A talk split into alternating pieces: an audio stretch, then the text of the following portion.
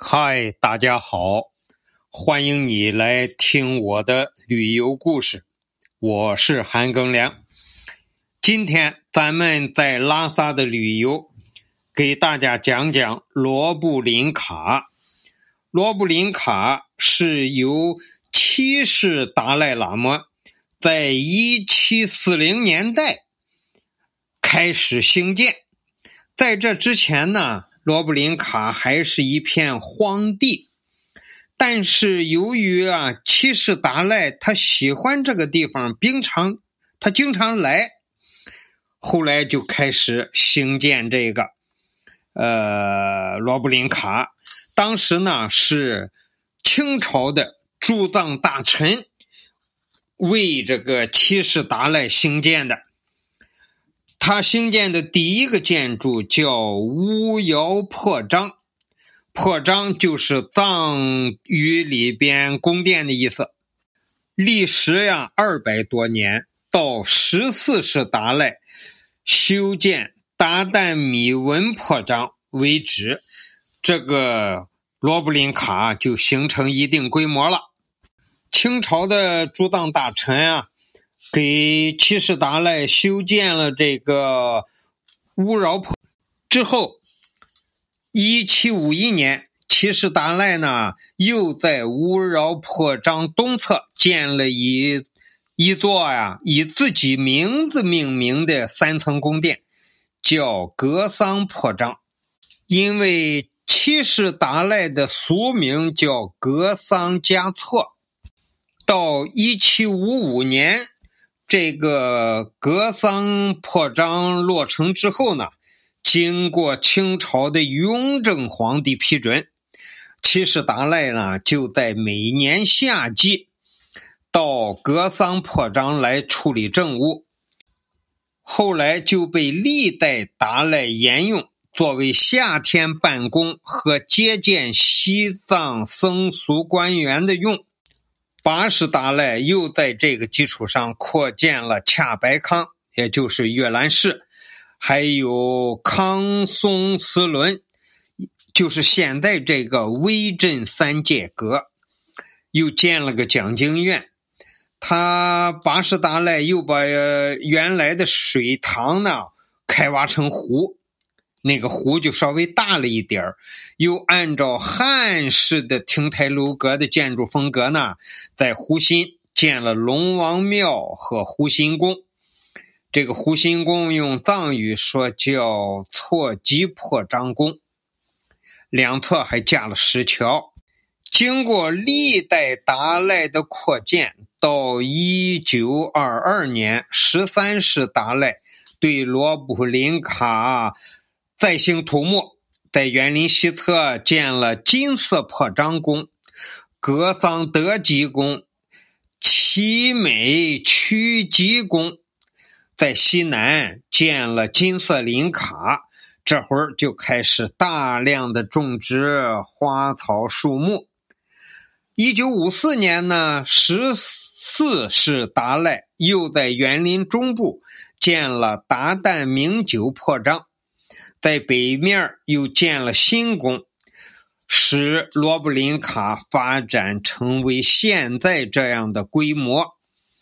罗布林卡经过历代达赖喇嘛的细心经营，建筑了各种宫殿、别墅、凉亭、水榭，栽种了大量的花草树木，已经形成了占地三十六万平方米的大型园林。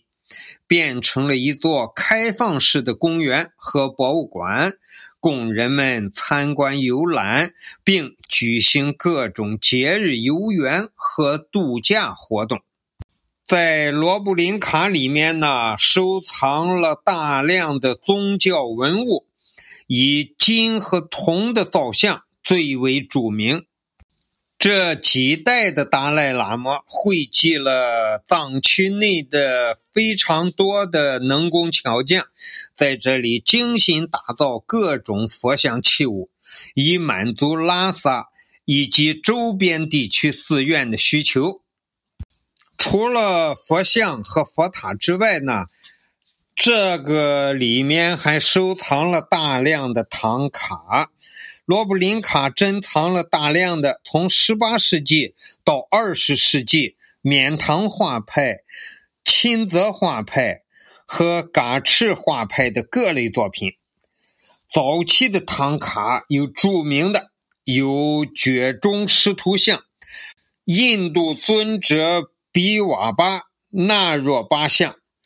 这些画像啊，还有很多佛教故事。画像上的人物啊，有如来佛、药师佛、观音、白度母、绿度母，有的还有绘画的施主像。这些人物画呀，形象逼真，栩栩如生。背景啊，他用朱砂填色。轮廓用金线勾勒，这里边啊还有以唐卡形式绘制的四部一点系列挂图，哎，这个挂图我见过，而且印象很深，就像咱们汉族的那个人体穴位图，不是在人的正面、背面画上人体的穴位吗？这个西藏的这个呀，也是。画了一个藏族的人，正面、背面也是，呃，经络穴位和汉族的经络穴位图非常接近。罗布林卡寺内啊，还有很多的壁画，它这么多这些破章里面啊，都是画的壁画，栩栩如生，丰富多彩。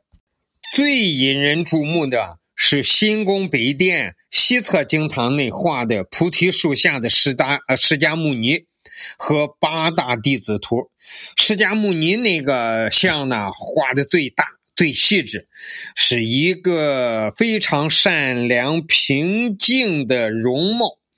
那八大弟子也很形象，也很生动。新宫的二楼上呢，那些壁画是用连环画的形式表现了一部西藏的简史。他就写那些画的内容啊，就是藏族的起源、吐蕃王朝的兴亡，啊，还有那些教派，啊，不是有四大教派嘛？啊，噶当派、噶举派、萨迦派、格鲁派。看这些东西啊，你是光看你看不懂，下面他那个都是写的是藏文，最好是请一个导游现场给你讲一讲，哎，你就明白了这些画画的是什么事儿。罗布林卡的藏品啊，还有一大类是明清两朝的政府和皇上赐给西西藏的这个一些。赏赐品，比如说有明朝永乐年间宫廷制作的金刚赤金铜佛，还有一些宝贝，就是比如说红木镶玉的如意啊，翡翠玛瑙呃原料做的那个鼻烟壶啊，还有那些漆器啊，非常华丽的漆器，一些果盒。啊，水果盒就是，啊，都是皇帝赏赐给西藏上层人物的那些宝贝。好了，简单跟大家介绍的这个罗布林卡呀，就是这个样。呃，你如果来参观啊，还真的要仔细的参观。现在罗布林卡是个人民公园嘛，就等于是，啊，所以。